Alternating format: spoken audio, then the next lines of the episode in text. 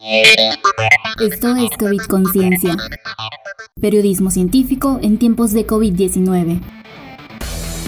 Las vacunas COVID-19 son efectivas para reducir el riesgo de enfermedad grave o muerte si te infectas con la variante Omicron.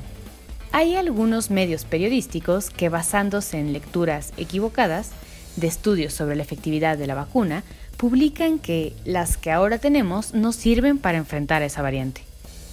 Esas publicaciones generalizan los resultados de un estudio hecho en China con muy pocos participantes y en función de los llamados anticuerpos neutralizantes que generan las vacunas en nuestro organismo. Pero ignoran que esos anticuerpos neutralizantes, que pueden disminuir tiempo después de la vacunación, son solo una parte de la forma en la que nos defendemos del virus que provoca la COVID-19, porque además tenemos las llamadas células T, que pueden reconocer las mutaciones de la variante Omicron.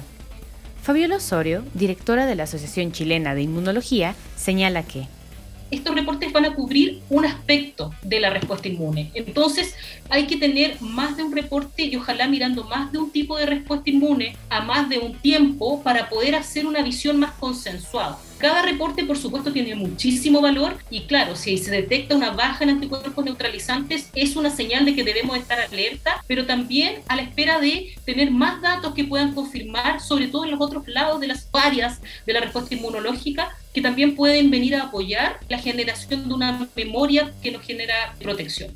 Por su parte, Selena Zárate, del posgrado de Ciencias Genómicas de la Universidad Autónoma de la Ciudad de México, explica que una respuesta muy importante es una respuesta a la que se le llama respuesta celular, que se encarga principalmente de eliminar células infectadas. Una vez que ya están infectadas, entonces reconoce que esas células tienen un virus, un, patógeno dentro y las elimina. No necesariamente el hecho de que los anticuerpos disminuyan su afinidad quiere decir que toda la respuesta inmune desaparece.